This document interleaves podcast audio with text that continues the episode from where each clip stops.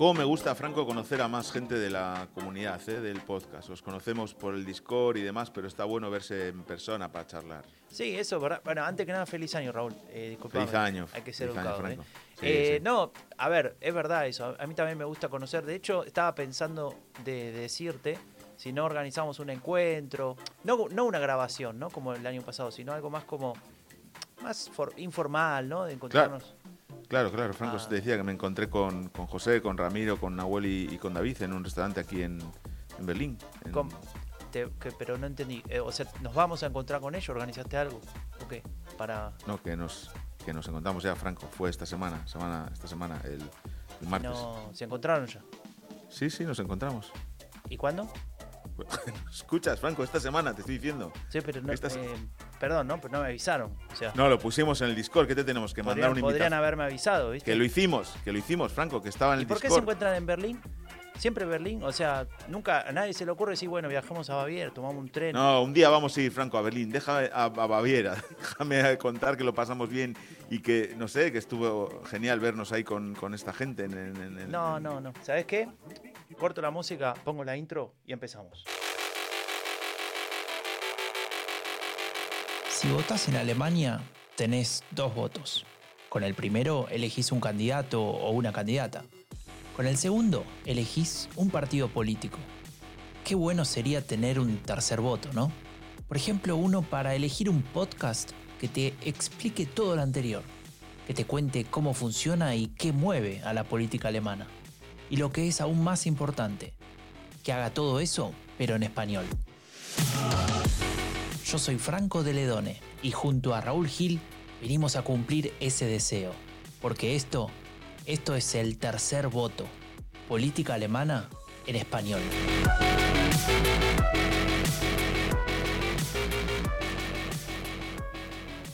Buenos días, Franco. Buenos días, Raúl. Ah, que estás enfadado todavía, ¿o qué? Y no sé, ¿viste? Hacen un encuentro, no me avisan, Bueno, me dejan ahí. Pues estuvo, estuvo muy bien, luego te lo cuento si quieres. Vale, pero ¿qué, qué tal has empezado el año a pesar, a pesar de esto? Y acá sacando nieve. eh, tenemos ahí 7 centímetros de nieve en la puerta de casa, así que No. eh, está buenísimo levantarse a las seis y media como cada día y decir, me tengo que vestir rápido y salir a sacar eh, la nieve ah, con la pala y el escobillón, porque aprendí algo en este proceso de integración tan largo que llevo y es que si no sacas la nieve rápido, después pasa la gente, tampoco pasa tanta gente por la puerta de mi casa, pero los que pasan y te la aplastan, entonces después para sacarla es más difícil, estás luchando más tiempo. No, y no solo eso, que si se caen y se hacen algo, puede que seas tú responsable, ¿no? De eso. Exactamente, esa es la razón pri- principal por la que hay que sacar eh, la nieve. Hay que tener buen Algo que aprendí viviendo acá en Espacio el sur, patrocinado por Allianz. Eh, no, esto lo aprendí viviendo acá en el sur, porque en. Berlín eh, nunca agarré eh, esta... mm, O sea, nunca tuve que sacar la nieve de la puerta de, de, de Porque aquel lo hacía ot- otra persona, el Hausmeister o quién lo hacía. Lo hacía el Hausmeister, exacto. Claro, viva los Hausmeister.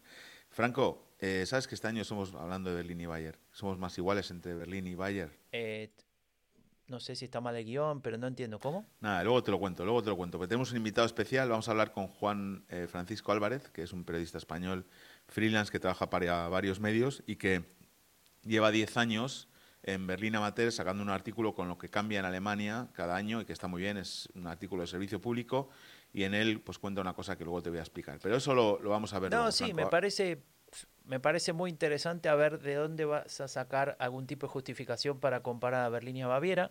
Pero Bueno, a mí me gusta, Raúl, las cosas ordenadas, como deben Bueno, ser, después bien, de bien, más de 10 alemán. años viviendo acá. Eh, hay- vamos a empezar por las encuestas, como, como Venga, se va. debe en el tercer Vamos. voto.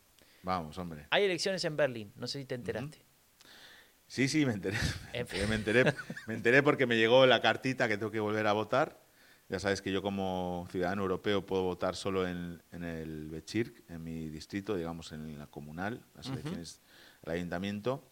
Soy uno de esos eh, 20% de ciudadanos berlineses que no puede votar a, a las elecciones regionales ni a las federales tampoco, porque no tenemos la nacionalidad. Tampoco podemos ser eh, Wahlhelfer, o sea, ayudantes en el día de las elecciones, pero sí podemos ser otra cosa que si quieres luego te cuento. Después me contás. Pero tenemos las encuestas entonces. Es 12 febrero, ¿no? Es eh, el termín. O sea, señor. El, el 12 de febrero. Ese, ese día pasan muchas cosas, Franco. Eh, ¿Pasaron cuántos días pasaron de la última elección en Berlín? Un año y medio, ¿sí? Un año y medio. Eh, No, un poco menos. Un año. Fueron en fueron como las federales. Claro, 26 septiembre. de septiembre. Sí, un año y medio, sí. Un año y medio, sí. Mira vos, y ahí, eh, solamente para el que esté perdido o la que esté perdida, eh, los berlineses decidieron porque tenían ganas de votar de vuelta, votar de vuelta, ¿no? ¿O hubo alguna otra, que otra razón? No, la razón es que fue un desastre. eh, eh, entonces se impugnaron varios, varias mesas electorales y la autoridad judicial decidió repetir las elecciones y nadie dimitió, ¿eh? Nadie, nadie dimitió, ni siquiera el organizador de las elecciones. Claro, claro, claro. Para Pero tirar abajo uno de esos mitos, ¿no? Un poco en La este... eficacia berlinesa. Claro, eh, bueno, eso no es un mito, es una realidad, pero digo, no, Sí. me refiero a- a- al hecho este de muchas veces se lee, no, porque en Alemania cuando hay una rola la gente renuncia, bueno, algunos sí, algunos no. No, no renunció nadie aquí. Claro. No renunció nadie y las personas que organizaron las elecciones, que fue el, el Senado anterior, es decir, concretamente el SPD, eh, los Verdes y Die Linke, porque había un tripartito, se vuelven a presentar y tienen toda la intención de seguir gobernando y se vuelven a presentar con los mismos candidatos, sin ningún tipo de problema. No pasa nada aquí. Claro. Bueno, y en función de estas elecciones, obviamente hay encuestas, ¿no? Eh, de intención de voto, y, y vemos un par de, de cuestiones interesantes, ¿no? La, la- había una que yo había tomado para, para eh, analizar un poco los escenarios posteriores, es decir, qué tipo de gobierno podría continuar al, al actual, y, y hay alguna, alguna que otra novedad. Primero que la CDU está primera en Berlín, eh, que bueno, lo ha, ha estado, ha ganado elecciones en Berlín, la CDU históricamente, pero digo, en, en los últimos tiempos no ha sido el caso de, de grandes desempeños electorales y No. llama la atención que esté en 23% hoy, ¿no? Sí, bueno, es, eh, tiene que ver con dos cosas, eh, posiblemente tres, ¿no? A nivel nacional eh, la CDU está primera y bueno, se traslada también en otros eh, territorios, pero en el caso de Berlín, eh, bueno, pues tiene que ver que los ciudadanos están votando por segunda vez en un año y medio por, por, por un, por- por un desempeño negativo ¿no? de- del, del Senado actual, de Sí. organizar unas elecciones mal. Y tercero, tiene que ver con que las encuestas que están haciendo ahora están todas, eh, ¿cómo se dice?, intoxicadas por un debate que, que existe en Berlín desde, desde el día Nochevieja, con lo que ocurrió con los fuegos artificiales y los disturbios por la ciudad, etcétera. ¿no? Claro, Entonces, claro, pero eso lo vamos a comentar en un ratito, ¿no? Ese, Sí. ese tema, así que Sí. eh, bueno. lo ampliamos, pero simplemente para tener una referencia, escenarios electorales posibles. Actualmente gobierna en Berlín el SPD en el gobierno, o sea, en la, en la- la alcaldía, eh, acompañados del Partido Verde y de eh, la izquierda, ¿no? Die Linke, eh, Genau. que sería el gobierno que venía gobernando eh, previamente y que eh, de alguna manera había sido, eh, digamos, con- continuaba en el poder Sí. y ahora eso eh, está en duda. No, no necesariamente que, que vaya a terminar, pero hay al menos otras opciones posibles. Claro, Por o sea, la ejemplo, mayo- Claro, la mayoría de, eh, actual se mantiene, digamos, Ujú. se puede mantener, pero sí que hay otras opciones. claro, pero la otra opción, por ejemplo, es que se mantenga esta constelación que acabo de escribir, pero con un pequeño mínimo cambio y que sería con qué partido termina primero y por consiguiente se termina nombrando a, a la próxima alcaldesa, ¿no? Porque Claro. podrían el Partido Verde terminar primero y ahí Primero del- de esos tres. Claro, primero de esos tres y eh, en consecuencia eh, re- reclamar eh, el, el Para sí. puesto uno, ¿no? Claro. Y ahí Aquí yo van me a pasar pregunto cómo se resuelve claro, ese lío. Claro, aquí van a pasar dos cosas, ¿no? Eh, probablemente, aunque bueno, queda todavía menos de un mes, pero como eh, los partidos en el poder al tripartito se están empeñando en hacer una campaña horrible, pues eh, lo, lo- lo más normal es que acabe como está ahora, ¿no? Que la CDU gane por poco, que de primera, y que luego queden seguidos, pues, eh, Verdes, SPD y Die Linke. Si, es, si los Verdes quedan por delante del SPD, tienen un problema en la coalición, que es que en un año y medio eh, tienen que decidir, o sea, un año y medio después de haber elegido a Gifi como alcaldesa y como líder de esos tres partidos, de ese gobierno de tres partidos, cambiarle y poner a, a Bettina Jaras, ¿no? Sí, Entonces, eh, no se va a quedar de vicealcaldesa, me parece a mí. claro. entonces, Eso sería, eh, sería ser- difícil para ella, ¿no? va a ser complicado. Y lo otro es complicado es que la tradición alemana, en general, dice que quien gana las elecciones, ¿no? aunque que luego es verdad que no siempre es así, pues tiene el mandato ¿no? de, de formar gobierno. ¿no? Claro. Pero entonces ahí va a haber eh, dos estrés, dos tensiones, ¿no? Una con la CDU queriendo formar gobierno y atribuyéndose ese mandato ciudadano y otra con el tripartito diciendo sí, eh, bueno, has ganado, pero la suma del tripartito sigue siendo mayoritaria y eh, con la tensión interna de decir, bueno, quién va a ser de, los dos, ¿no?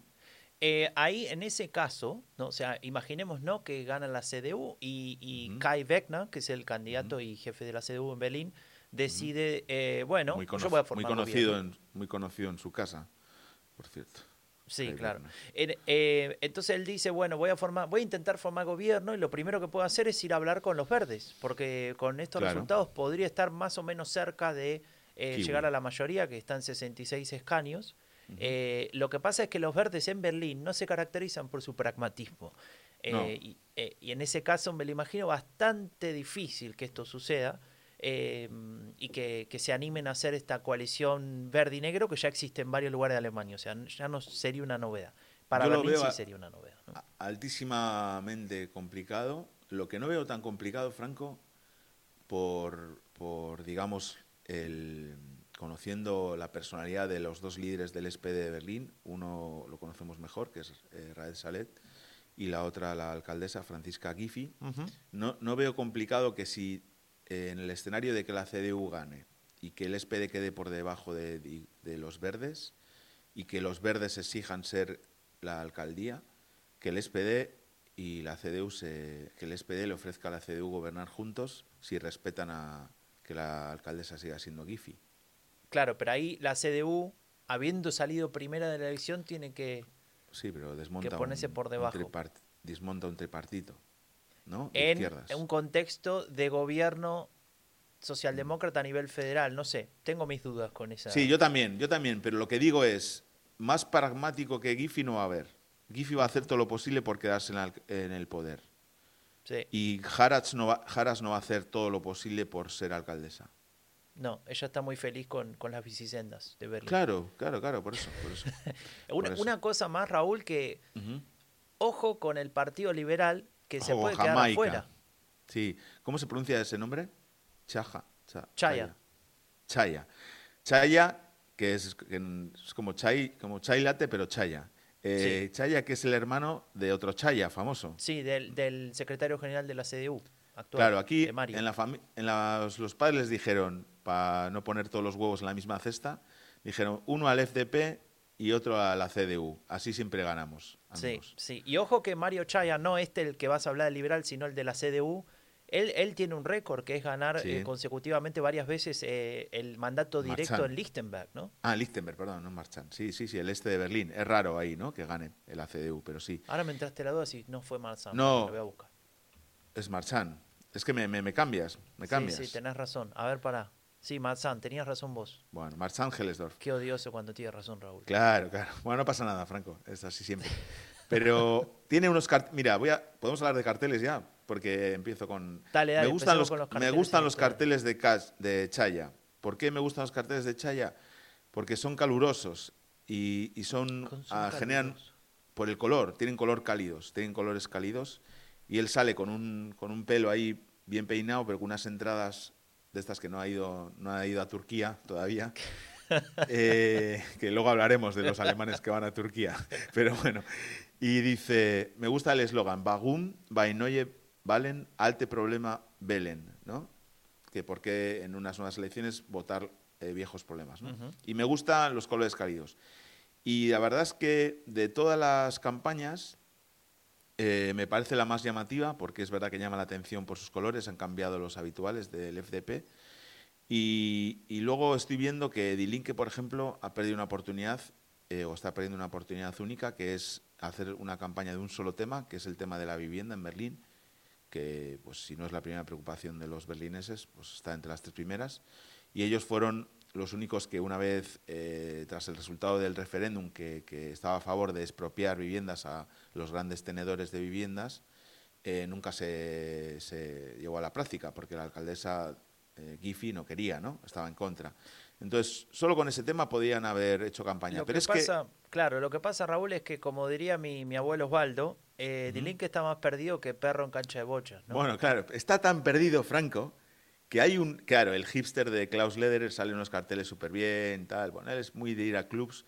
El otro día contó que en los Falla Haven se fumaba unos porritos de marihuana, todo bien. Lederer Klaus. es el líder de Dilinque, ¿no? Sí, el Lederer, el Lederer de Dilinque, perdón por juego de palabras. Bueno, pues hay un cartel que me apasiona de Dilinque. Dilinque, recuerden, señores, es el partido heredero de, digamos, heredero después de muchos años, pero sí, heredero del, del partido único de la RDA, ¿no? Del SET. y, y, bueno, no son precisamente procapitalistas ni promercado. Hay un cartel que dice, lo que no regule el mercado, lo regulamos nosotros con- eh, juntos. Y yo pensaba, ostras, yo pensé que Dilinque pensaba que hay cosas que no puede regular el mercado, no que va a recoger los restos de lo que el mercado no regule, ¿no? Wow. Y, me pare- y me pareció feo ese, ese cartel, porque dije, pero ¿qué credibilidad tiene esta gente? ¿Sabes? Y luego, claro, Giffy tiene un cartel que sale en un despacho, eh, fuera no hay mucha luz y hay una, una lucecita que la enfoca a ella y pone Arbeiten für Berlin. Hombre, Giffy, te pagamos un sueldo bastante majo para que arbeites für Berlin, ¿no? Sí, sí, Que digamos sí. que se, se sobreentiende. Y luego, y los Para, verdes... para antes de que sigas, todos los carteles que estamos mencionando los vamos Perdón. a poner en la descripción del episodio Sí, para sí, que lo sí. puedan ver con link y todo. Una cosa sobre ese de Gife que acabas de mencionar, La foto es buena. está buena la foto, parece como que trabaja de- hasta cualquier hora, ¿viste? Como que Sí, es trabaja de noche. Trabaja de noche, eh, tiene un móvil ahí que lo tiene apagado, no está con luz, con lo cual no lo acaba de tocar. O tiene muy rápido lo del bloquear pantalla. Perdón. Y es una carpeta de firmas, me parece. Esas típicas carpetas de Sí, ¿no? firmas que, hay en la administración que, que les pasan a los eh, cargos que tienen firma para que firmen. Yo a mí me las pasaban en, su- en su momento y las firmaba todas eh, religiosamente. No, pero... eh, y luego está los verdes, ¿no? Que, que no han optado por la vaca esta vez. Sí, me preocupa eso, Raúl. Ni una vaca Sí, que en toda la estuviste en, Berlín, estuviste en Berlín las- hace dos semanas, Franco, y no viste ninguna vaca. No, no, no. Y me Bueno, hay un cartel de Berlín que sale una chica mirando como hacia allá, y por cierto, que sí, es un erizo lo de dentro de la... eh, David lo Ah, descubrió el otro día. larga, sí. David en el Discord.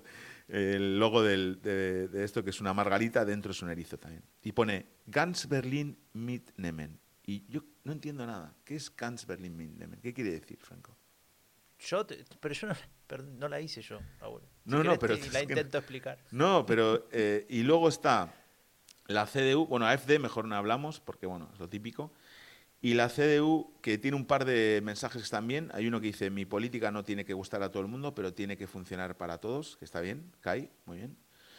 Pero hay otra. del viejo libro de frases Sí. hechas de... Sí, sí, sí, sí, pero bueno. Pero luego tiene otras eh, que son un poco heavies, ¿no? En plan, todo Berlín necesita a la policía, pero no a este Senado. O sea, hay varios carteles que son un poco antipolítica, ¿no? O el del otro día de Berlín Fallen, Senat Feuer, ¿no? Como, eh, como que fe- festejar Berlín eh, expulsando o dimitiendo, expulsando, ¿no? O, o, eh, Sí, sí, al- al quitando Senado. o despidiendo, ¿no? Despidiendo al Senado. Pero claro, ahí fallen y follen, ¿a dónde nos lleva? Al Silvester, otra vez. ¿no? Claro, sí, sí, sí. Ahora vamos a hablar. Sí, en- sí. ahora Estamos haciendo todo, todo el- una venta demasiado larga, ¿no? Sobre Silvestre. Pero, Bueno. pero está bueno, está bueno eh, mirar un poco los carteles porque no creo que los, los carteles necesariamente, siempre lo decimos, ni los spots ganen votos, pero marcan un poco la línea de- del mensaje Claro. político, ¿no? Que es lo que nos interesa mirar Claro. siempre. Y bueno, yo, Franco, eh, ese día, el, el 12, eh, no puedo votar. eh, en las, puedo votar al Bechir, votaré por correo. ¿Por qué tengo que votar por correo? Porque ese día me he apuntado para seguir la jornada de manera más intensa, desde dentro, y porque sabes que nos encantan las encuestas, a ser encuestador, Franco. Maravilla. Voy a ser encuestador de Forsum Group Belen, que luego darán los datos eh, cuando terminen las encuestas a pie de urna, la primera, esos datos que da la, la HDF. Y algunos de esos datos que den será- los habré recogido yo, Franco. Y bueno, qué, qué increíble. ¿Y vas a, vas a cometer sesgo intencional de selección? Obvio, voy a cometer todos los sesgos posibles, que es lo que me han enseñado en el máster de investigación electoral. Está todos los bien. sesgos posibles. No, está muy bien. Eh, mira, me No vas a pagan un- filtrar data, me- ¿no? En la me mesa pagan un- tal va ganando no, me tal. pa- sí, lo- te lo voy a pasar a ti. Me, va, me va, y el Discord. No, me van a, me mandan un, hago una Sulun, ¿no? Una formación online, me mandan un paquete por una compañía de este, con toda la, con toda la documentación, y me pagan un, un dinerillo, ¿sabes? No está mal. No está mal. Eso sí, tengo que estar de 8 de la mañana a 6 de la tarde ahí diciendo, halo, sea, liebe her, her. Hay una votación secreta en, en, Discord que dice que toda la plata que ganes ese día la vas a gastar en anchoas y la vas a poner a disposición del grupo de Discord. Eh, pues mira, no, ¿sabes en qué la voy a gastar? ¿En eh, voy a gastar en, en, pintas en Dublín, porque esa misma noche eh, me voy a, a, Dublín dos semanas a, a, un curso intensivo de inglés para poder eh, hacer el, el, tercer voto política alemana en inglés. Ah, no, que no. Está muy bien, Raúl. No, eh, está bien, qué mal que la pasas. Escucha, una última cosa sobre Berlín, Venga. sobre las encuestas sí. que encontré. Eh, uh -huh. del dieci, una encuesta del 18 de enero, o sea, de, de hace muy poquitos días. Eh, y la hicieron dividiendo Berlín este y oeste, que siempre es uh, interesante. Eso me encanta, eso Así me que te la, te la leo rápido por partido que, que llama la atención, ¿no? Venga, un poco para eh, otra vez hablar de esta diferencia entre el este y el oeste que se refleja en el resto de Alemania. Uh -huh. En Berlín occidental, es decir, la vieja República Federal Alemana, eh, la CDU, por ejemplo, tiene 27% y le siguen los verdes con 22%. En el este del país, es decir, la vieja República Democrática Alemana, la RDA, eh, uh -huh. esto cambia y la CDU baja de 27 a 18, o sea, casi 10 puntos menos en el, en el este, y los verdes bajan, ¿cuánto dirías que bajan? ¿10 puntos también? No sé. No, ¿Cuánto? baja solo 4. De 22 a 18, wow. lo cual me llamó la atención. Claro, después uno dice, bueno, está Kreuzberg, eh, perdón, no Kreuzberg, Free Design, uh -huh, ¿no? Uh -huh. Entonces, bueno, ahí entendés un poco ese cambio. Uh -huh. eh, el Partido Socialdemócrata en el oeste saca 20 y en el este saca 17, tres puntos menos. Y eh, la, la, diferencia positiva en el este es para Die Linke, que, que sube de 8 a 14, y para AFT, que sube de 9 a 15. Eh, es decir, que que esa diferencia entre el este y el oeste la seguimos viendo pese a eh, más de 30 años de la caída del muro de Berlín en eh, la intención de voto en Berlín, ¿no? Es tremendo, ¿eh? Es tremendo. Perdura y perdurará. Andás a ver muro, cuántas generaciones. El muro visible, ¿no? no visible. Es tremendo. Uh -huh. Bueno, a nivel federal, simplemente uh -huh. para comentar, 29% la CDU, lo cual llama sí, la atención. ¿no? Sigue, que, parec sigue que, parecido ahí. Sí. Que esté tan uh -huh. arriba. Esto uh -huh. significa que hoy sí ya se podría armar con mucha tranquilidad un gobierno, eh, ro, eh, perdón, eh, entre la CDU y el, los verdes, ¿no? A nivel federal. Podría volver también la, la gran coalición con estos números. -huh. pero quiero decir, hay una alternativa clara al actual gobierno, el tripartito con liberales, verdes y socialdemócratas, pero eh, hay un gran problema y es que Friedrich Merz, el líder de la CDU, tiene un discurso que, que le costaría mucho a los verdes aceptar, tragarse el sapo, digamos, para luego formar gobierno es, eventualmente, es, ¿no? Y es de imposible. eso hablar hoy. ¿no? Claro, es que Friedrich Merz eh, está creciendo, o sea, la CDU, y, pero bueno, seguramente a costa de, de, perder aliados, ¿no? También con lo que está haciendo, ¿no? A ver, pero ¿y bueno. qué está haciendo Raúl? ¿Lo querés escuchar directamente? Bueno, venga, dale, ponlo. No, ya lo he escuchado, pero ponlo, sí.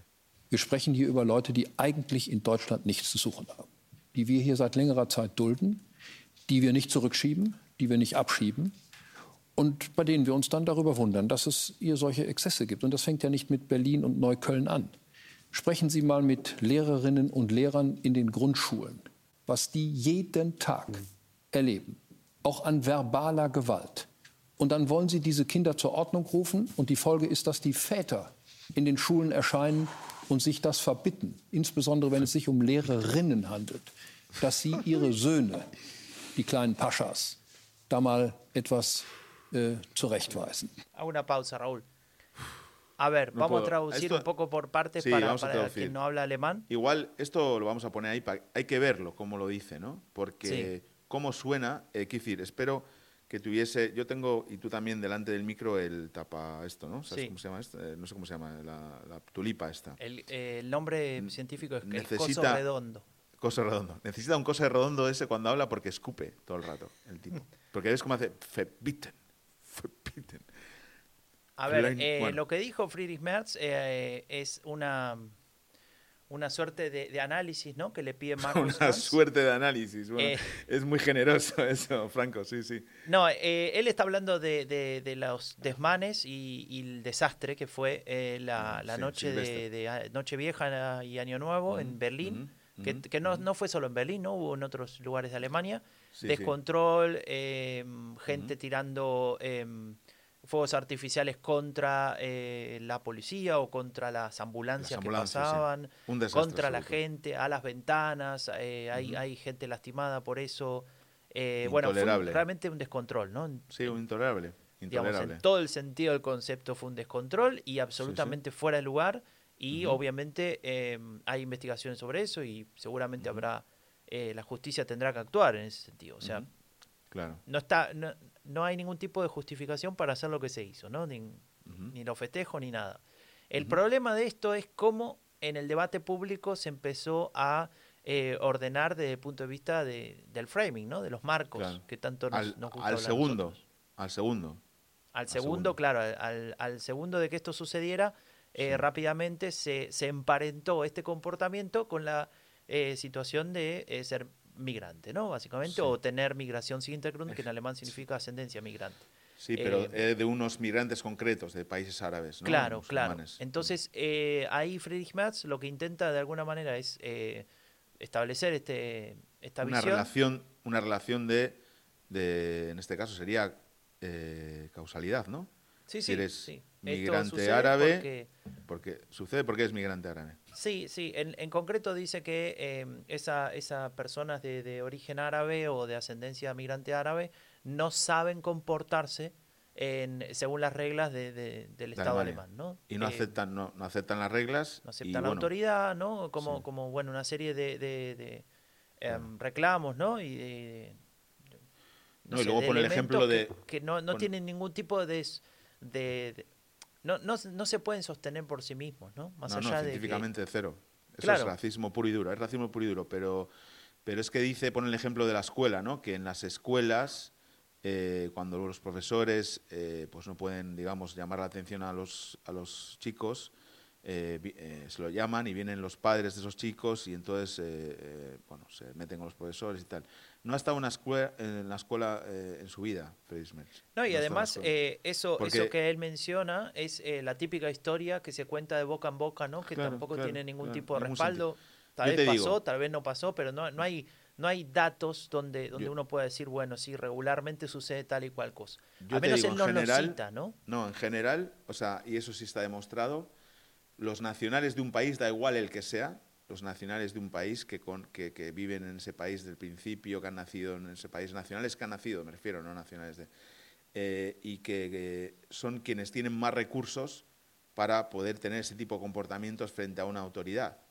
En la escuela, donde sea. Yo no me imagino a un padre o una madre migrante con dificultades para, pues no digo los que han nacido aquí, sino los que han venido después, con hab- hablar alemán, digamos, estándar, para ir a la escuela y poder reprocharle a un, a un profesor algo, ¿sabes? Claro. Lo veo más eh, fácil que lo pueda hacer una persona que ha nacido en Alemania o que tiene un nivel C2 de alemán, ¿no? El, el punto Em, es, en ese caso, es que si Pero estamos hay- entrando en su marco, ¿sabes? Es que me, me pongo nervioso. No, no, totalmente. La, la, la, situación es que, es que eh, igual que, que los que tiran fuegos artificiales contra una ambulancia, si hay una persona que maltrata a un maestro, es una persona que maltrata a un maestro. ¿No? Si Y- no es un y- árabe que maltrata a tu maestro. Y no hay necesariamente que correlacionarlo con las características de esa persona. Claro. Ni que viene de Arabia o de no sé dónde, ni que sí. es alto, ni que es bajo, ni que es eh, hincha del Bayern München, ¿no? Claro, o sea, eso da es. igual. en No, aparte sentido. que eh, esto es como cuando decían, y voy a poner dos ejemplos. Aquí están ligando el tema del desmadre de los fuegos artificiales con la comunidad árabe. Eh, ¿Qué pasa? Que, la otra, que los fuegos artificiales en Alemania son un invento de la comunidad árabe. Eso es alucinante. O cuando decían que el antisemitismo en Alemania lo habían traído lo- los eh, migrantes árabes. El antisemitismo en Alemania. Ah, alucinante, ¿no? Pues estas cosas se han dicho en este país, ¿no?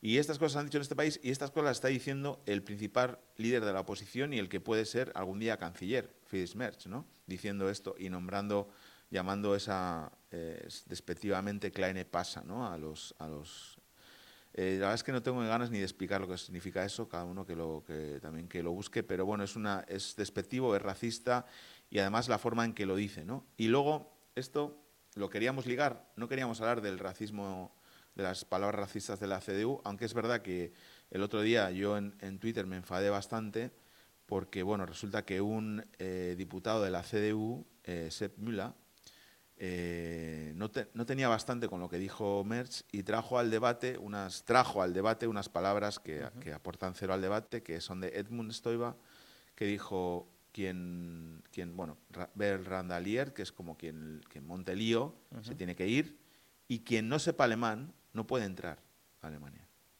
Y claro ahí ya empezamos a ya no a ser ya, ya racistas ya es como pasarse ya ya es pasarse de racista, y además ser tonto.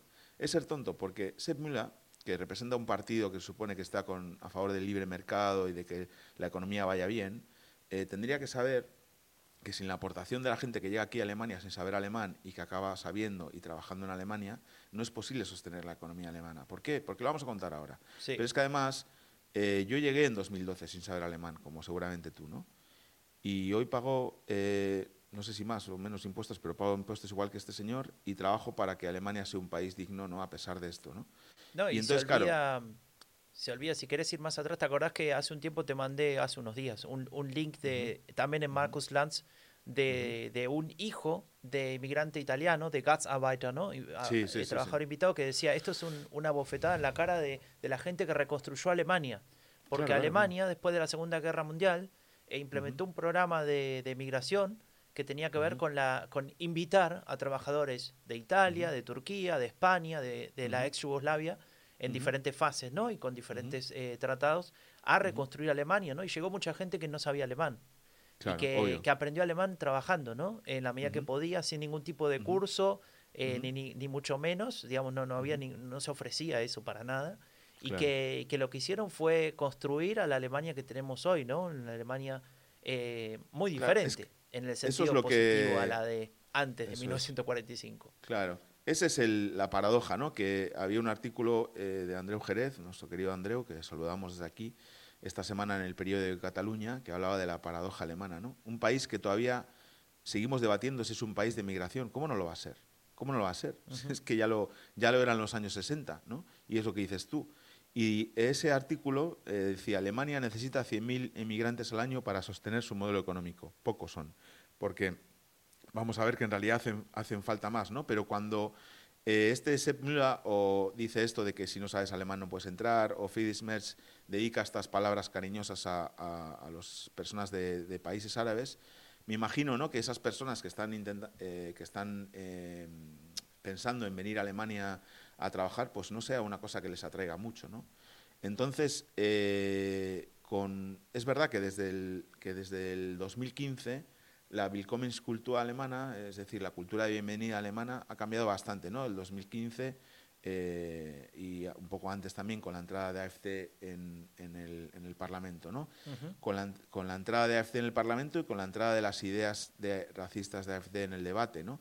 De ideas racistas que son secundadas por el principal partido de la oposición. Porque lo que dijo Merz eh, para, el, para el vicejefe de la fracción de AFD era una crítica eh, muy correcta. ¿no? Entonces, si AFD considera que tu crítica es correcta, igual te lo tienes que estar pensando. ¿no? Entonces, si resulta que en este país hace cinco meses de invierno, eh, el principal partido de la oposición te insulta, y hay un partido eh, ultraderechista de ideas racistas que tiene el 15% y encima no hay más que obstáculos para venir a este país, no sé cuánta gente va a venir, ¿no?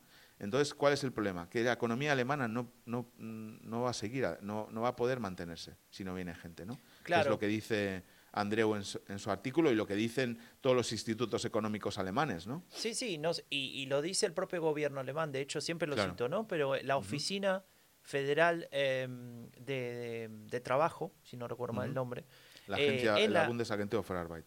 En la, en el, durante el gobierno de Angela Merkel, es decir, de la CDU, antes de que venga el actual, eh, ya había emitido un informe respaldado en los datos propios que, recoge el, gobierno alemán, el Estado alemán, eh, hablaba, advertía ¿no? de que si no llegan 400.000 migrantes por año en los próximos años, es muy difícil que se sostenga el nivel económico de Alemania.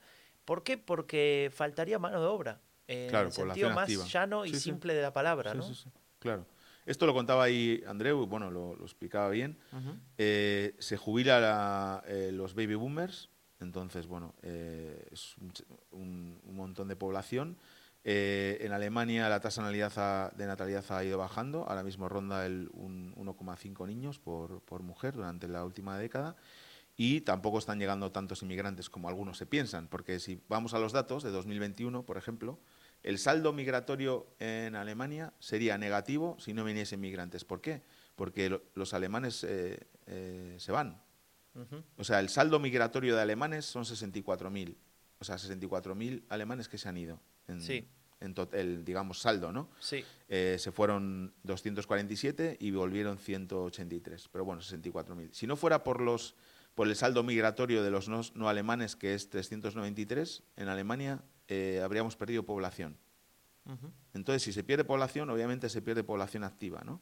Y si no hay población activa, eh, no hay nadie que ocupe los puestos de trabajo que... Y es que hace unos años eran solo algunos puestos de trabajo, pero es que ahora es todos es que no hay un lugar donde pases y no te encuentres con que se necesita gente. Claro. Es que ya vimos en el, todo, En todas las áreas de, cualquier tipo de negocio. ¿eh? En todas, en todas.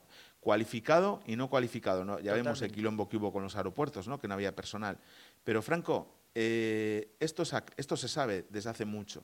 Se sabe desde hace mucho. Y es verdad que ahora el gobierno alemán, el semáforo, tiene una propuesta, por ejemplo, de facilitar el acceso a la nacionalidad alemana para que la gente pueda tener una perspectiva aquí, porque claro, no es un problema solo de atraer eh, inmigrantes a Alemania, que con estas palabras de Friedrich Merz pues no parece mucha, la mejor manera de atraerlos, sino de retenerlos, de retener el talento aquí, porque es que la gente se va a los dos años o a los tres años. ¿Por qué se van?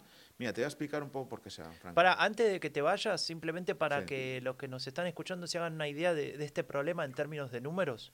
Hoy en Alemania tenemos 47 millones de personas ah, de población activa, en la población activa, ¿no? 47 millones. Si esto siguiese igual y no hubiese migración, es decir, que, no entrara ninguna persona nueva, esa, como decía Raúl, se va a ir jubilando y va a vivir, de hecho va a vivir mucho tiempo porque la medicina y demás funciona bien. Eh, eso va a ir bajando y la población activa de 47 millones para el 2060 va a estar en 31 millones. Claro, claro, claro. ¿No? Y si hay una migración por año neta de 100.000 personas, es decir, cada año hay 100.000 personas nuevas en Alemania a partir de, la llegada de migrantes, ese número de 47 millones no va a subir y no se va a mantener. Va a estar por debajo de los 40 millones. Es decir, que el problema con 100.000 personas por año tampoco se soluciona. ¿no? se habla de que, de que se necesitaría 400.000 personas por año para mantener el nivel de la economía actual, de, digamos, de la necesidad de mano de obra. Imagínate si esto creciese. Volvés a tener, o sea, el problema se seguiría ahí, ¿no? Porque necesitarías todavía más migrantes. Claro. Esto es un dato, no se lo está inventando Franco, son del Instituto para la Investigación del Empleo IAB alemán. Y ya lo han dicho eh, todos los analistas, etcétera, ¿no? y, claro, el año pasado, en 2020, año pasado no, en 2021, el saldo, eh, el saldo positivo de, en Alemania fue 329.000, pero claro, 329.000 no son todos población activa. Claro. Porque hay, aquí hay eh, menores que no trabajan y también gente mayor que está jubilada, ¿no? Entonces necesitamos gente que trabaje. Y claro, necesitamos eh, sacarlos de algún lado. Y necesitamos no solo gente que trabaje, sino gente que trabaje de una manera concreta, porque resulta que eh, las escuelas y las universidades alemanas tampoco son las mejores del mundo. Es que hay otras mejores en otros países. Y es que hay gente mejor formada en otros países que los que están aquí en Alemania. Y eso es algo que tienen que entender los alemanes también. Y Alemania en sí, ¿no? O sea, que a nivel de todas las eh, eh, tecnologías nuevas, de puestos concretos, ¿no? incluso el tema de medicina, de investigación, hay gente en otros países que sabe mucho más que los que están aquí. Y es inteligente abrirles la puerta para que vengan si es que quieren venir, a pesar de los cinco meses de invierno y a pesar de esta bienvenida del principal partido de la oposición. Pero es que no, porque lo que está diciendo, el gobierno alemán quiere eh, rebajar, por ejemplo, eh, ahora mismo hay ocho años para acceder a la nacionalidad alemana, ocho años en, Alemania, y ahora van a ponerlo a cinco. Y quieren facilitar, por ejemplo, el reconocimiento de títulos. ¿Qué pasa en este país? Eh, hay dos problemas, ¿no? Para la gente que no es de la Unión Europea, que puede trabajar, digamos, la libre circulación de trabajadores, necesitan un visado para venir o para trabajar, etcétera, ¿no? Y los visados, pues tienen unos requisitos eh, que a veces son difíciles de cumplir. No hay una información básica. Mucha gente llega aquí de turista y piensa que puede solicitar aquí un visado nacional para quedarse. No, hay que solicitarlo en el país de origen, en la embajada o el consulado alemán, ¿no? salvo algunos países que pueden hacerlo. Los requisitos no son sencillos, la oficina de extranjería no da citas, tarda en responder a las solicitudes, no hay transparencia en las decisiones. Hay, tiene que haber un cambio absoluto de cómo funciona la una alemana en cuanto a visados para que esto funcione. Y luego está el segundo problema, que viene un profesional, por ejemplo, una médica de cualquier país que no sea la Unión Europea. ¿Sabes cuánto tiempo tarda su Anerkenum para poder trabajar aquí en Alemania, Franco? Y tres meses. Sí, tres meses. Cuatro. Se me hace una burrada. Seis meses. Tres años. Tres años mínimo, Franco. Tres, años. Tres años mínimo. Porque son. Y hay profesiones regladas. Quiere decir que no puedes ejercer con tu título obtenido. Da igual en España. Estamos hablando, imagínate, en la Unión Europea.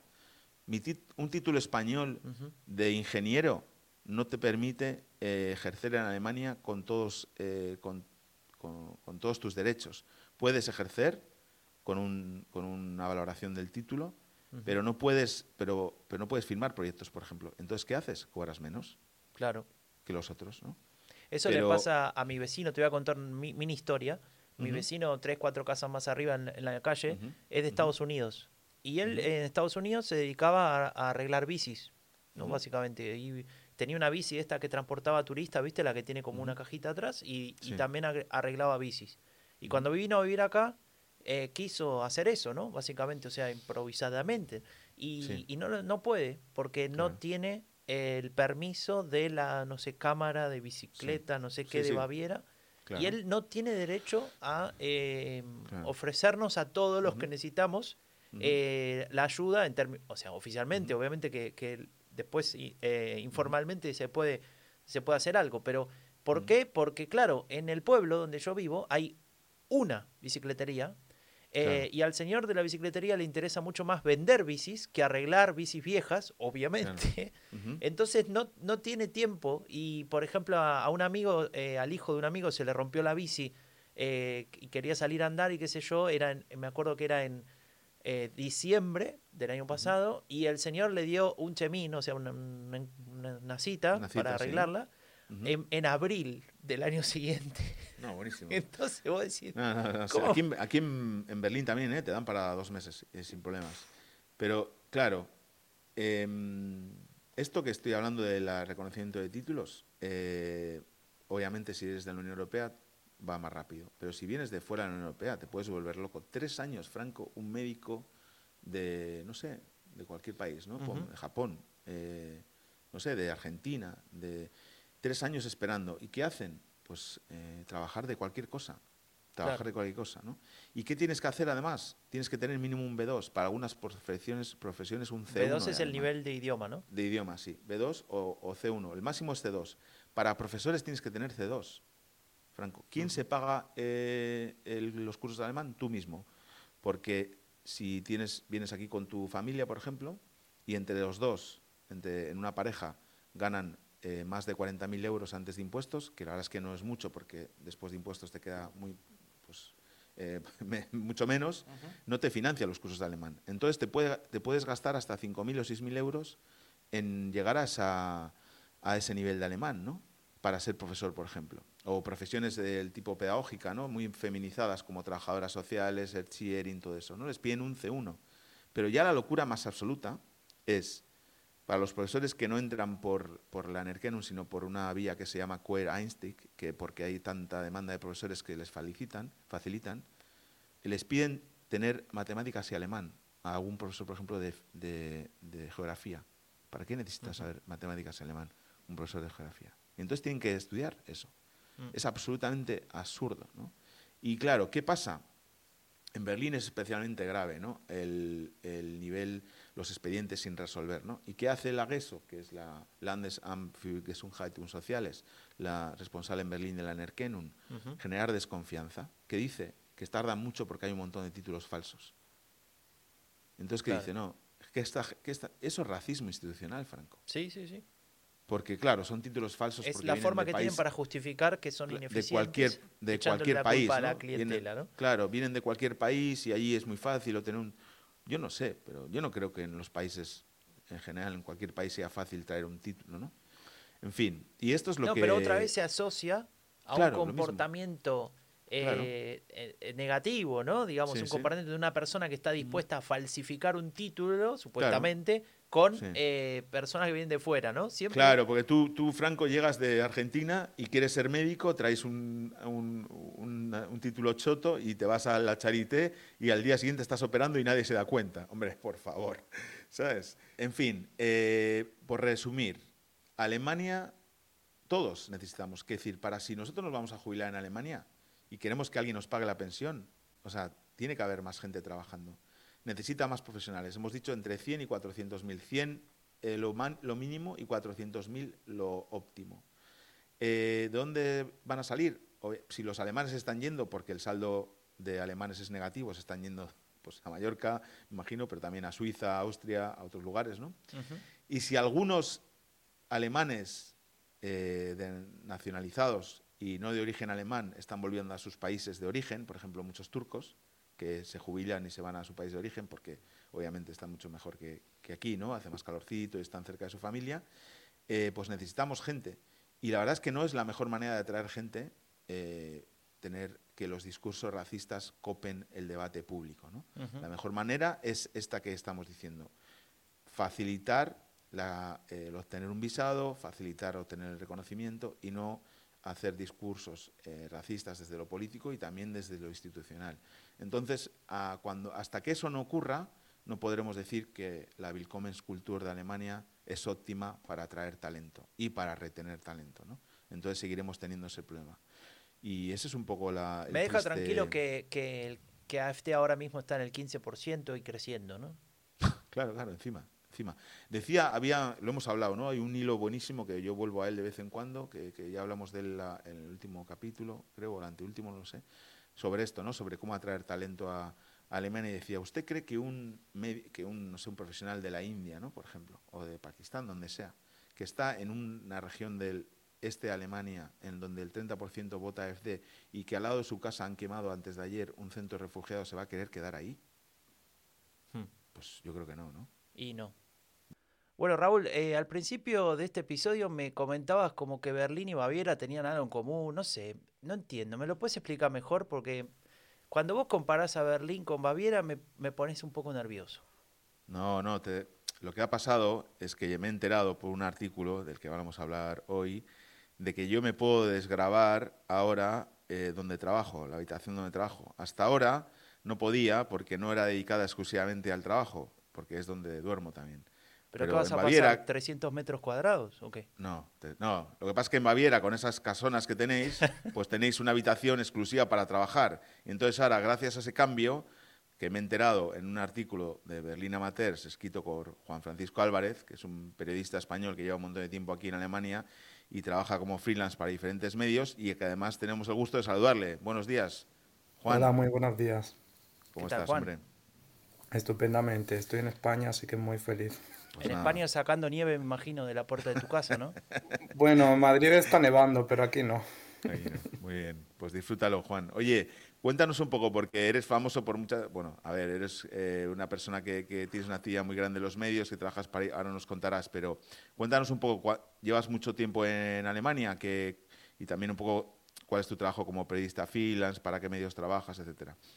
Vale, pues sí, la verdad es que llevo eh, 11 años y medio ya en Alemania. Eh, No lo he estado pensando antes, digo, creo que voy a llegar a los 12 años, nunca me lo hubiera esperado. Ujú. Pero sí, vine aquí eh, en un momento dado, bueno, a estudiar un poco, lo típico de, era la época de la crisis también, ¿no? En España, eh, que parece que estamos dando vueltas con esto de las crisis y, y bueno, pues estudié aquí, llevo ya trabajando como periodista bastantes años, eh, he hecho de todo, sinceramente, pero bueno, ahora últimamente, o sea, estuve un- cuatro años trabajando en Zeit, en el semanario Zeit, un trabajo de productor y he estado haciendo desde entonces colaboraciones también con medios alemanes, algo en español un poquito.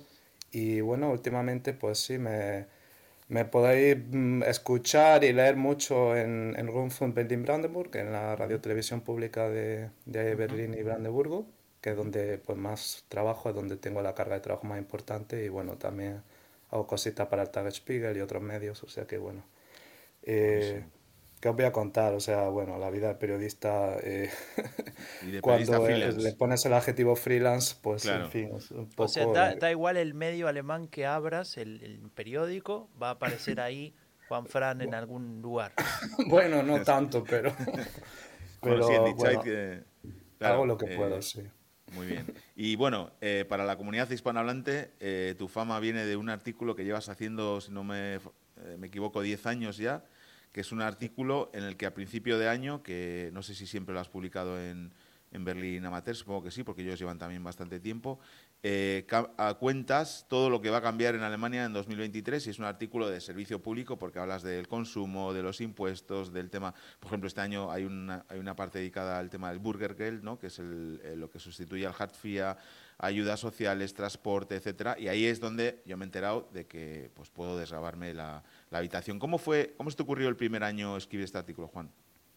Pues mira, sinceramente, eh, yo he visto artículos, o sea, había visto en su momento artículos más o menos similares en la prensa alemana. Y me llamó mucho la atención esto de centrarse en el, en el año nuevo como, como un, bueno, como una, sí, como un punto de referencia para cambios legales. a mí esto no me sonaba en España que se hiciera tanto hincapié eh, a principio de año en estos cambios y entonces, bueno, me resultó bastante llamativo, me pareció muy práctico y, y vi que el gobierno federal también daba un, resumen anual de, de, los cambios en enero. Y bueno, me, me, resultó un poco raro que no existiera ni siquiera en inglés o en otras lenguas. Y sinceramente pues pensé que, bueno, como ya estaba colaborando con Berlin Amateurs, me pareció una buena idea eh, pues explicar estos cambios de una forma resumida y, y, bueno, he de decir que también cuando empecé mm, también trabajaba para cierto periódico alemán de fama bastante dudosa, bastante conocido no, no lo vamos a eh, nombrar, no lo vamos a nombrar. No lo vamos a nombrar, pero os podéis imaginar cuál. Y como estudiante, creo que también el, sentimiento de culpa me pudo un poco ahí. Para querías hacer algo bueno, querías hacer el bien después de hacer el mal, ¿no? Sí, esto también creo que juega un papel, pero bueno, no sé, realmente me, me, pareció interesante y sobre todo al principio este artículo tenía un tono mm, muy jocoso, o sea, yo lo hacía con también, no sé si riéndome un poco de los alemanes, pero desde luego... Eh, centrándome mucho en su, su obsesión por regularlo todo, ¿no? Y, y tenía este tono y cada vez se ha ido haciendo más serio, creo, el artículo. No sé si es que me he ido haciendo mayor o qué ha pasado. Puede ser, puede ser. Eh, no, pero Raúl, eh, una cosa importante. Ese artículo, eh, yo lo conozco, me lo pasa Raúl, ¿no? No, lo pusiste en el Discord, creo. y entonces ahí lo, me enteré del artículo y, y, me lo leí. Y yo ya había leído algo parecido, no sé en cuál medio, qué sé yo, en alemán, ¿no? Y dije, pero esto está mucho mejor explicado. No, más allá del idioma, digo, la estructura es mucho más clara, ¿no? Lo, lo, otro era como, no sé, de alguna manera tan engorroso y raro y, con esas palabras de, de, 750 letras, ¿no? Que a veces... y, y, entonces, eh, a tal punto que yo se lo pasé a mi esposa, a Verena, y le dije, ¿por qué? Este que es alemana, mejor. Juan, que es alemana. Que es alemana, ¿no? Y ella lo lee, me dice, es verdad, lo explica mejor que los otros medios. Eh, ahora me queda claro tal y cual cosa, ¿viste? Y es, es eh, llamativo, ¿no? Que más allá del idioma, igual lo importante y lo más valioso de, ese artículo es que, que, está bien ordenado y estructurada un montón de información compleja, pero que a la vez es importante porque nos cambia la vida, ¿no? Claro. Pues sí, gracias por la observación. Desde luego es, eh, es mi intención que hacerlo inteligible, desde luego. Esta burocracia tan difícil de entender y de explicar también. ¿Y te, escribe mucha gente, Juan, para darte las gracias por, el, por la Biblia hasta del comienzo de nueve años? O... Pues sí, la verdad que sí. También eh, he de decir que esto ha ido un poco como... Bueno, como al principio eh, el artículo tenía mucho tirón también en Facebook. Y aquí los comentarios eran, bueno, eran como... Llegaban decenas de comentarios. Yo creo que también con el cambio de redes ahora usamos mucho más, Berlina Mates usa mucho más Instagram, donde también se hace comentarios, pero no tienen esa esa fuerza que tenían, yo creo, en Facebook, pues ha remitido un poco. Siempre escribe a alguien y sobre todo conocido o gente que me ha dicho, wow, muchas gracias, o te escribe eh, específicamente, gracias por el artículo, tal. O sea que sí, la verdad que sí. Pero bueno. Eh... Así que los que no, o quienes nos están escuchando, eh, les voy a pasar ahora el link www.berlinamateos.com barra C Y R R Z Y no, es muy complicado. Mejor lo ponemos en la descripción del episodio. Sí, sí, mejor. Mejor. Oye, Juan, y después de todos estos años trabajando de periodista en diferentes medios y siguiendo la política alemana, ¿qué, ¿Qué es lo que te interesa de la, de la más de la política alemana? ¿Qué, te llama la atención, bueno, con respecto también a la, a la de España o un poco tu cultura también? ¿Qué, dime, no sé, un par de cosas que te, que te llamen la atención. Vale, uf, pues es una pregunta difícil. Eh, yo creo que al principio, y todavía me influye bastante, estaba muy obsesionado con, con el sistema, digamos, con la arquitectura institucional. Me interesa mucho la política alemana en el sentido de cómo está organizada, de su eh, el sistema electoral, el sistema federal tan claramente definido, la separación de poderes. Me interesaba mucho esto, el funcionamiento democrático. Eh, yo creo que con los años me han ido interesando otras cosas como principalmente el estilo de hacer política, eh, que es bastante más tranquilo. Yo creo que esto es lo que nos suele llamar la atención más a quienes venimos de otros países. Eh, que bueno, sí que evidentemente se ha degenerado como en otros sitios, pero es un país donde todavía el insulto, la estridencia, que a ver las likes son un poco menos frecuentes, ¿no? De, de, lo que conocemos en España, Italia, los países anglosajones que vamos a hablar, en fin. Entonces a mí esto es lo que creo que más me gusta, que se habla de una forma, por lo general, más calmada de política, también en el Parlamento, quizá más aburrida, sí, de hecho, pero bueno, también yo creo que esto tiene que ver con que normalmente mm, hablan algo más de las cosas, digamos, de las políticas, ¿no? Que del politiqueo. Esto, claro.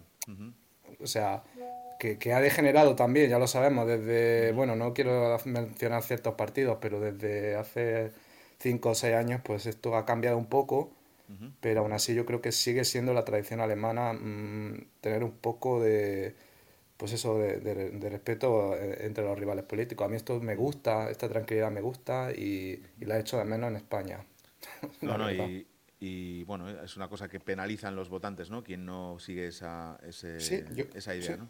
Así que pues nada, Juan, ha sido un placer hablar con, contigo este ratito. Eh, pues empezamos el año con nuestro podcast del tercer voto, Política Alemana en Español, también contando contigo y con tu, con tu artículo que ya cumple 10 años y esperemos que en 2024 podamos seguir aprendiendo cosas contigo. Y nada, te deseamos lo mejor en estos días en España, disfruta del buen tiempo y bueno, te vemos de vuelta por, por Berlín pronto.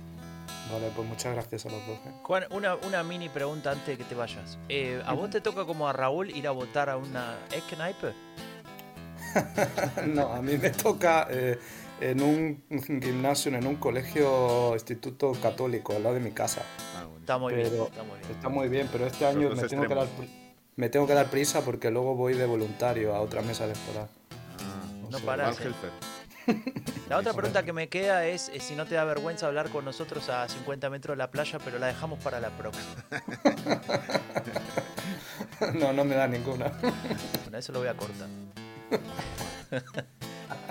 bueno, Juan, muchas gracias. Que estés bien. Venga, gracias a vosotros. Que tengáis buen día. Feliz Sí, uy, se cortó, no ah, sé qué pasó. Se cortó, se cortó perdón, que he cortado el micro. que, que, feliz, que feliz fin de y hasta pronto. Dale, chao, Juan. Venga, un abrazo, Juan. Chao, adiós.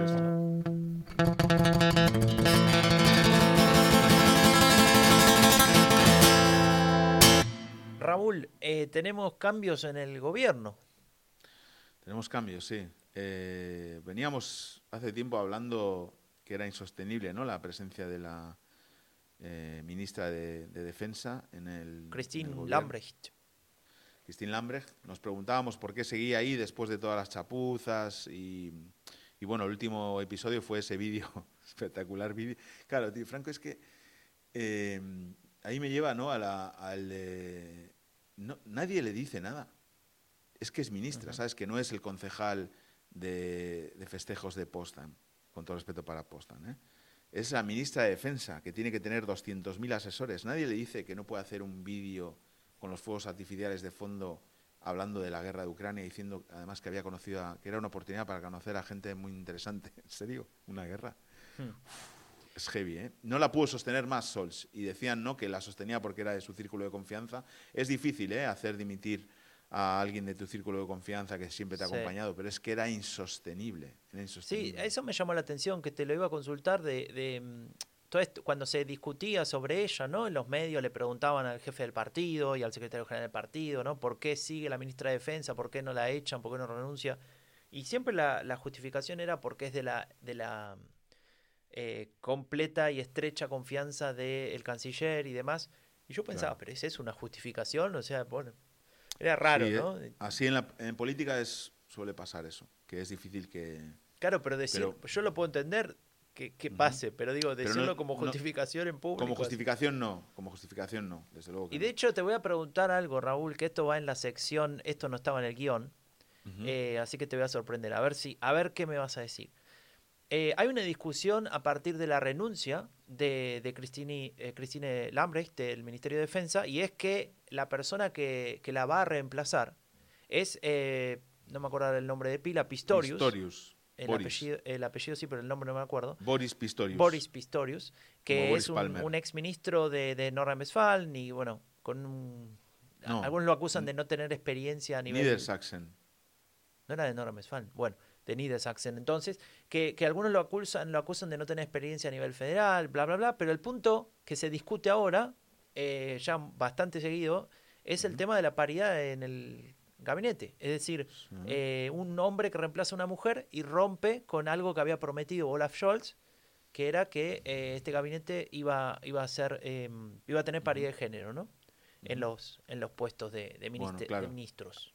Ahí si se dejan ganar ese debate también el semáforo ya me, bueno, es de risa porque si, quiero decir, si ha habido un gobierno en la historia de la reciente de la República eh, en Alemania eh, es este, o sea, que diverso, eh, paritario, etcétera, es este, porque no solo es que haya, digamos, casi el mismo número de hombres y mujeres, es que un montón de nombramientos intermedios, hay un montón de diversidad, de a nivel no solo de género, sino de, de origen, de orientación sexual, etcétera. O sea, yo creo que no se pueden dejar ganar esa batalla. Y menos por Marcus Söder.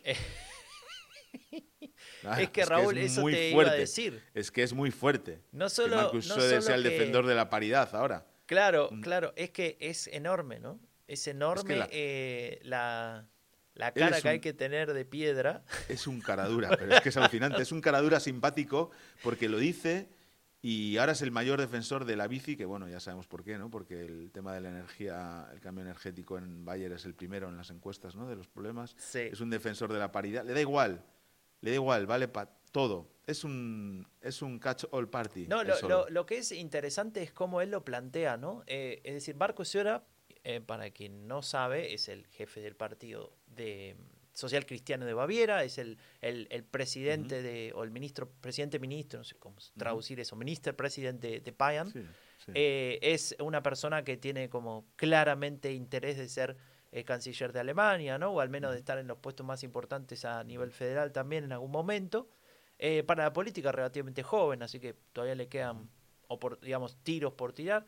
Y em, lo que lo, lo dice, ¿no? Esto de criticar al, al otro partido, puede ser a los verdes, puede ser a la socialdemocracia, da igual. Eh, pero pero in- lo dice para poner al otro en contradicción, pero no porque Claro. eso sea un valor. Porque de hecho para él no es un valor un gabinete de paridad porque no la tiene, digamos, si no lo claro, claro, claro, claro, claro, claro, claro, Sino que es simplemente miren cómo eh, la socialdemocracia hace tal y cual cosa mal porque, porque no respeta sus propios valores, que de hecho tampoco son los míos, pero eso no importa. Lo importante es que... Y vos decís, pero ¿cómo es que argumentás de esa manera? ¿Y cómo No, funciona eso? ¿no? Es tremendo, es tremendo. No, es impresionante. Es- y lo mismo pasó es- ahora con los verdes. eh, Es único, es único. Con el, con el tema de, de- del carbón, ¿no? De decir cómo los verdes dicen que hay que eh, com- llegar a los, a los eh, objetivos de, de- no emisiones eh, si ahora se comportan de tal o cual manera. Y, y- y claramente a él tampoco le importa llegar a esos, a, Claro. a esos eh, niveles de emisión. Pero bueno, en fin, eh, Marco Sora siempre presente en el tercer voto. Gracias. Marcos. Después le pongo un Bueno. Franco, y tenemos, ha habido un tema que ha ocupado la agenda, eh, más allá del Silvestre y la dimisión de, o la, el cese de la ministra de Defensa, que es el tema que en principio queríamos haber hecho como tema del mes eh, en, es- en enero, pero que lo guardaremos para febrero. ¿Por qué, Franco? Porque a nosotros nos gusta masticar los temas de los que no somos especialmente expertos, que son pocos, ¿eh? son pocos esos temas, pero este es uno y es un tema muy delicado y en el que hay un montón de sensibilidades y el que no se puede mm, resolver con dos minutos o cinco minutos de trabajo de guion, sino que nos va a llevar un tiempo. Y además queremos hacerlo con, con invitados especiales o invitadas y queremos hacer un buen, eh, un buen programa el, el mes que viene. ¿De qué tema, Franco, estoy hablando? Sí, eh, del tema no de... te lo digo para que lo pronuncies tú, porque no, el tema de Lützerath. Lützerath es un pueblo en Niedersachsen eh, que, que, va, que digamos, ya fue evacuado, es un pueblo que va a desaparecer porque debajo de ese pueblo hay em, carbón eh, que quiere ser explotado, que de hecho va a ser explotado porque ya hay un contrato entre el Estado y em, la empresa RWE, si no me acuerdo mal. Y eh, hay una lucha por parte de, de los jóvenes que luchan por, por el clima, por cuidar el clima, eh, de que esto no suceda, ¿no? De que no se emitan, o sea, que no se queme ese carbón y por consiguiente se generen las emisiones.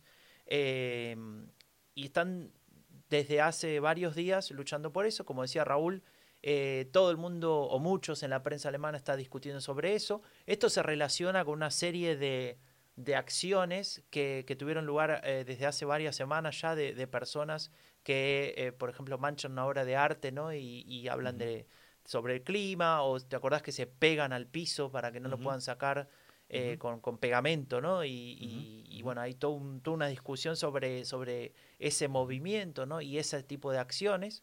Eso se discute mucho actualmente en la política alemana, genera una cierta polarización, porque pareciera que, que no habría muchos canales de diálogo en algún punto. Em, y es un tema que, mm, de hecho, Raúl, nos preguntaron cuando hicimos la última grabación eh, del tercer voto allá por noviembre. Eh, en vivo, ¿no? En Berlín, en Andenburg. Eh, hubo, hubo alguien del público que nos dijo em, que, es un tema interesante para tocar y, y, si bien hemos hablado de los verdes, por ejemplo, y, y por consiguiente tocar, tocamos el tema de eh, clima y demás, nunca, nunca nos pusimos a fondo con, por ejemplo, Fridays for Future y qué significa, ¿no? Eh, esa juventud alemana que, que, está muy preocupada por este tema y que se moviliza activamente, son claramente un movimiento social en ese sentido. Em, y bueno, nos gustaría profundizar sobre eso, pero el mes que viene. Hombre, en Alemania ahora mismo es el movimiento político más potente, digamos, eh, fuera de los partidos. Sí, totalmente, totalmente. Así como Así como en España, pues eh, los últimos años había sido el feminismo, en Alemania es, el, es esto, ¿no? Y, bueno, eh, estaba también eh, ahí en Lutzerat Greta Thunberg, ¿sí? Thunberg. Y bueno, hay una imagen icónica, ¿no? De los policías sacándola de ahí, etcétera. es curioso, ¿no? Para mí, yo como tengo, yo soy un poco mayor que tú, Franco, tengo 47 años, tengo un par de años más que tú. Y y me, me da como ve, o sea, me siento interpelado, sonrojado en el mal sentido, no en el sentido de yo tendría que estar haciendo algo en lugar de estos chicos que tendrían que estar estudiando, ¿no? Yo tendría que ser el que esté trabajando para que estos chicos tengan un mundo, ¿no? Después de, de que yo ya no esté, ¿no? Pero la verdad es que por otra parte me siento muy reconfortado con la política, con lo más, con, con, la definición más, más, más noble de la política, ¿no? que es el lugar donde se cambian las cosas, ¿no? Y ellos han ocupado un lugar que no era suyo, que no le corresponde por edad, y están tratando de cambiar las cosas. Y la verdad es que el mérito es enorme. Entonces, para mí, me valen todas las acciones. Claro, eso, eso, eso es, em, digamos, en ese sentido, eh, no, eh, tiene que ver con, con tal vez eh, llevar adelante acciones que no están dentro del marco eh, formal, ¿no? Digamos, de, la Pero esa es la manera de llamar la atención en comunicación, es así, ¿no? Claro, eh, claro. Para que luego hablemos de un tema. El tema es, el peligro de ahí es que se acabe hablando más de la acción, del tipo de acción, que del tema que querías hablar. Claro, claro, claro. y ese es el, debate. claro, pero esa es la reacción de, de los reaccionarios es la reacción de los reaccionarios. Como no les interesa hablar del tema concreto, porque no les interesa, pues hablan del formato, ¿no? de la acción. Bueno, en fin. No adelantemos más, Raúl. Eso lo vamos, a, lo vamos a analizar con tranquilidad. Eh, los invitamos eh, a sumarse al Discord. Eh, para, si quieren, nos pueden enviar sus, sus preguntas, sus reflexiones sobre este tema. Y nos gustaría mucho también compartirlo y armar un, un episodio potente en ese sentido. A ver si podemos juntos entender eh, el alcance ¿no? de, de, esta situación que, que, es muy posible que, desde mi punto de vista, un humilde punto de vista, que eh, cambie la política alemana ¿no? a partir de esto.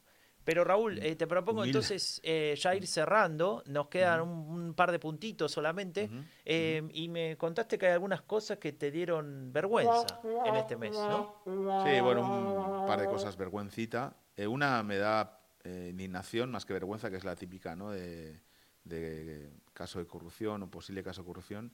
La Fiscalía está examinando una investigación por corrupción contra el ministro de Finanzas por un tema de una financiación inmobiliaria cuestionable, ¿no? Entonces, bueno, eh, al parecer eh, no todo está del todo correcto en alguna de las actividades inmobiliarias de, Christian Linder, pero bueno, nosotros no somos eh, quien para, no somos el juzgado, solo decimos que la verdad es que es, es una pena que, que, bueno, que el ministro de Finanzas, que supone que tendría que estar buscando también la manera de trabajar para, generar mayor parque de viviendas y que la gente tuviera más acceso a una vivienda, pues al final esté siendo noticia porque cuando él se compró eh, su vivienda, eh, pues el, crédito que pidió, pues bueno, tuvo algunos eh, problemas, ¿no? Con eso. Ese es un punto. Y el otro punto, Raúl, que si querés más superficial, es el es una foto, ¿no? A vos te gusta mucho hablar de fotos siempre. El discurso de de poner ahí el, el, ojo en eh, esa foto está mal o bien sacada por tal o cual razón.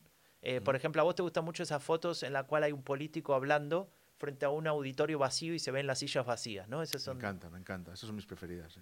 Les puedo asegurar que el, el, Raúl más violento no sale cuando pierde el Barça, sale cuando salen fotos de, de sillas vacías en un... sí, sí. O cuando, cuando en mi época montando mítines le decía a alguien que quitase las sillas y me preguntaba por qué. Eh, no tienes que preguntar nada, tienes que quitarlas. Bueno, este, este Raúl, el democrático y... Eh, cristiano. Democrático cristiano. Entonces hubo una foto del Partido No, esa foto es tremenda. No se puede explicar, Franco, por, una, por podcast. No se puede explicar. Eh, pero es una foto de, digamos, el, el, equipo, la dirigencia del Partido Socialdemócrata. En una clausura. En, una, claro, en un encuentro que tuvieron un fin de semana, que trabajan fines de semana también. Eh, y están como, como ordenados en una escalera bastante angosta, de arriba hacia abajo, en el, en el uno, en el puesto uno, en el medio, está obviamente el canciller, vestido con la ropa de ir a trotar, ¿no? De, ir a hacer gimnasia, no sé. No, es la ropa de salir a por el pan los domingos. Claro, claro, exacto. Todos llevan esa ropa. Eh, es, están vestidos más informales porque es fin de semana, es una clausura, es lo típico en Alemania como al principio de año, juntarse Clausur, más que nada, tiene que ver con que se cierran y no, no, les molestan otras cosas, ¿no? Les dedican cinco o seis horas. Yo, por ejemplo, el lunes tengo una cosa de esas en mi trabajo, ¿no? Entonces, estamos cinco horas encerrados hablando de lo que vamos a hacer el, año. Pues eh, también yo voy vestido normal porque no, no, me cambio, ¿no? Para eso. Pero ellos salieron con, bueno, eh, más informales y, y, la, foto es una escalera que parece una escalera mecánica que están bajando a la parada de metro, muy raro, pero es que luego hay arriba, colgado del techo, o no, o eso lo han puesto. No, eh, sí, sí, colgado del techo. Colgado del techo unos eh, panelitos en los que hay palabras como Klimagerechtigkeit, Demokratie, Europa, Zusammenhalt, alguna con datos, eh, Firchen Millarden, Álvarez Bonen. Entonces son como las cosas que ha hecho el SPD, colgadas. Mindeslohn auf 12. Y para, que se haga una idea, esto parece, esto lo dijo Nacho Rubio, de inteligencia alemana en el Discord. Esto es como, ¿viste los viejos blogs que tenían las nubes de palabras? Sí, diferentes tamaños, bueno. algo así. Esto es, bueno, es una, es una foto infumable, pero en fin. Nos dio un poco de vergüencita, la verdad, sí. Y Raúl, eh, como cada mes siempre hay cosas que nos dan esperanza, y hay una importante, ¿no? Sí, después de tantos eh, meses, ¿no? Años ya. Pues bueno, el otro día, hace unos días, eh, Christian Drosten, de, nunca me sale el, el, bueno, virólogo famoso por ser quien siguió todo el tema de la pandemia. ¿Cómo se llama el instituto donde trabaja Franco? ¿Me lo puedes buscar mientras? Uf, ahora lo bueno, Y dijo que estábamos ante el fin de la pandemia, que teniendo en cuenta la inmunidad tan alta y esto, eh, Robert Koch Institute. No Robert Koch me salen. Me, salen las cosas siempre. Y entonces dijo que era el fin de la pandemia, entonces luego parecía como que la habían malinterpretado. Yo dije, ah, es yes, but. ¿Sabes estos memes de yes, but? bueno, o el meme este de, los independentistas catalanes que anuncian la declaración de independencia y al minuto dicen que no, que no la ponen. Bueno, pues esto. Era, pero no, dice que sí, que lo matiza, pero sí, que no es una ola pandémica la que viene eh, en este invierno, sino que es una ola endémica un das damit, un das damit, dan die pandemie voorbij ist. Claro.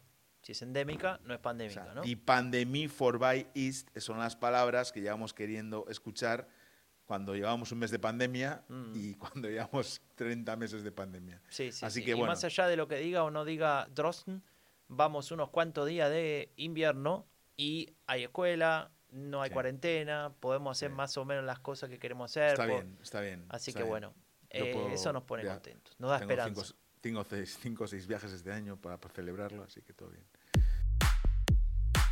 Eh, Raúl, eh, para cerrar, en el Discord, en nuestro Discord con, con nuestra comunidad, que de hecho me ibas a contar algo que se encontraron, Ah, eso. que no Sí, me sí, sí. invitaron. Te lo voy a contar, te lo voy a contar, porque es, es lindo, te voy a contar. Bueno, hablamos de. uf, hablamos de una cosa que es interesante. Ojo la con lo que vas a contar de lo que hablaron porque no, No. sabemos. No, la movilidad desde las grandes ciudades alemanas a, a los pueblos, ¿no? Que es un poco lo que hiciste tú, el camino que tú tomaste. Ujú. Que hay un montón de gente que se está yendo de las grandes ciudades a los pueblos. Hablamos también de servicio público, dimos información de cuáles son los mejores candados para que no te roben la bici en Berlín. Esto es importante, amigos. Si quieren saber cuál es el mejor candado, no se lo voy a decir en- aquí en el podcast, sino que tienen que entrar al Discord para leerlo. Y preparamos en nuestro canal. Pero para, para, los- para, para, para.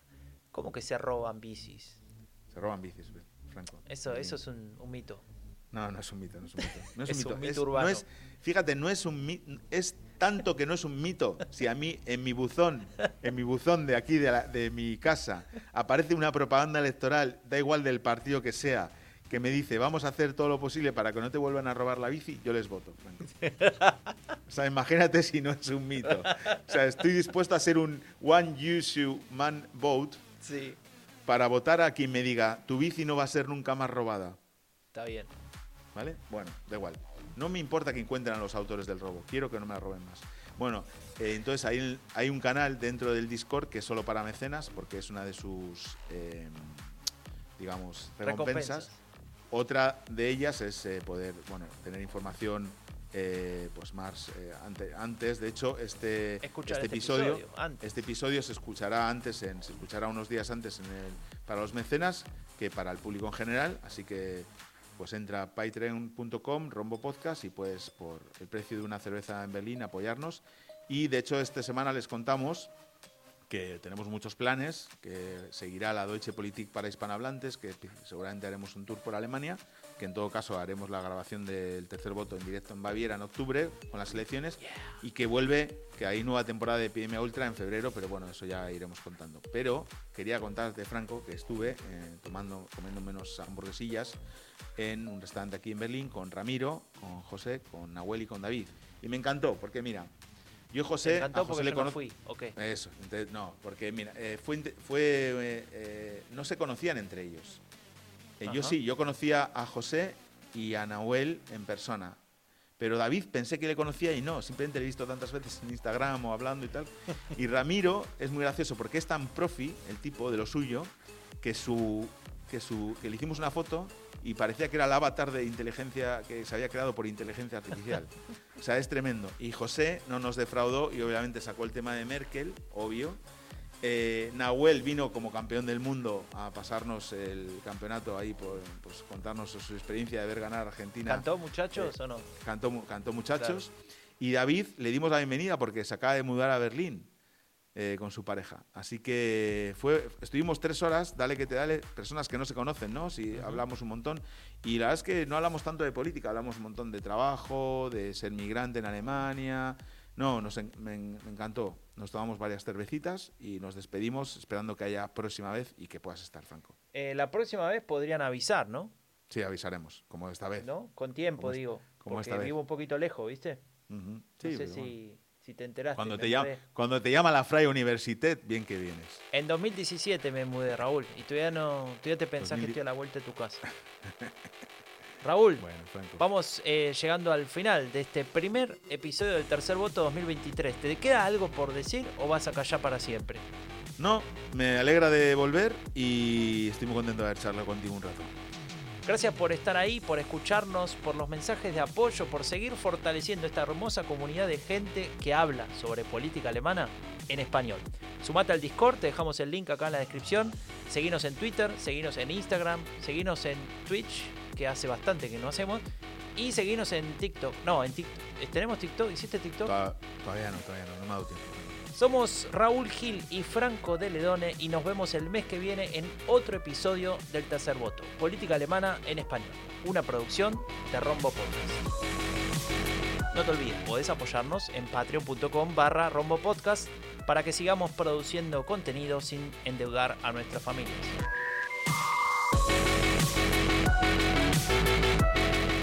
Raúl, Dime, Franco.